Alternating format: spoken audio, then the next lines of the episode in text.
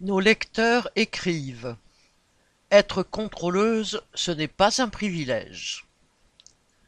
Je suis contrôleuse TER en gare de Strasbourg et comme beaucoup de mes collègues, j'ai d'abord cumulé les CDD, pour certains des missions d'intérim, avant de signer un CDI.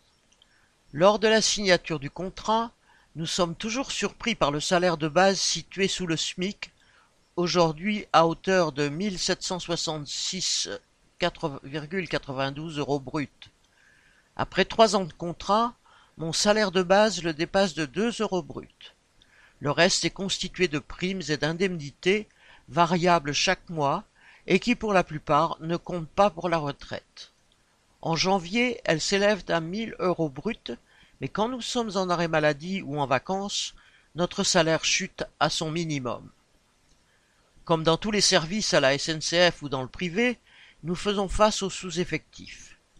Là où je travaille, il manque quarante contrôleurs. Alors quand la direction annonce deux cents embauches de contrôleurs au national, nous faisons vite le calcul, le compte n'y est pas. Le sous-effectif aggrave nos conditions de travail.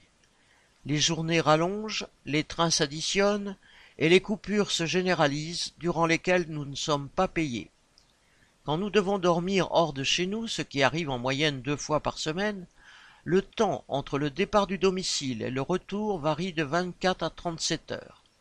Alors pour voir ses enfants ou les faire garder, c'est toute une organisation.